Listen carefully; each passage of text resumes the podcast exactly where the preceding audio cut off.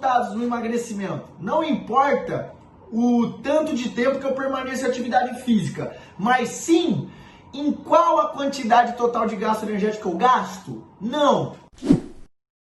Betinho, toca com carinho nas palavras. Na aula de hoje eu expliquei que emagrecimento não tem nada a ver com gasto calórico. Pelo amor de Deus, vamos parar desse tipo de pensamento.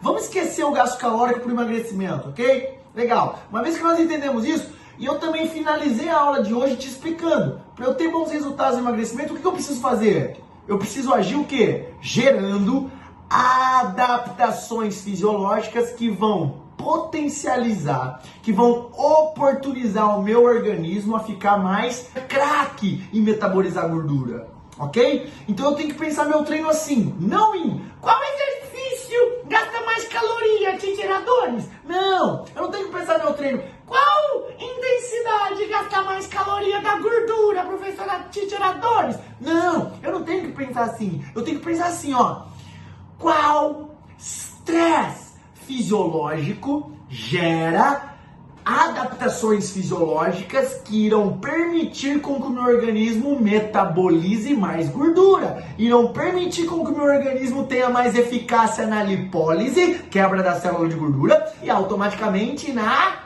oxidação dessas gorduras, utilização dessa gordura como fonte de energia. Então, esse é o intuito do nosso treino. Emagrecimento é muito mais além, ele vai muito mais além do que simplesmente gastar mais caloria. E o emagrecimento se baseia em nós nos perguntarmos a seguinte questão quando a gente for montar treino. Não qual exercício gasta mais caloria do que o outro, mas sim se esse exercício gerará nessa intensidade, nesse volume, nessa frequência, nessa, nessas variáveis, nesses componentes.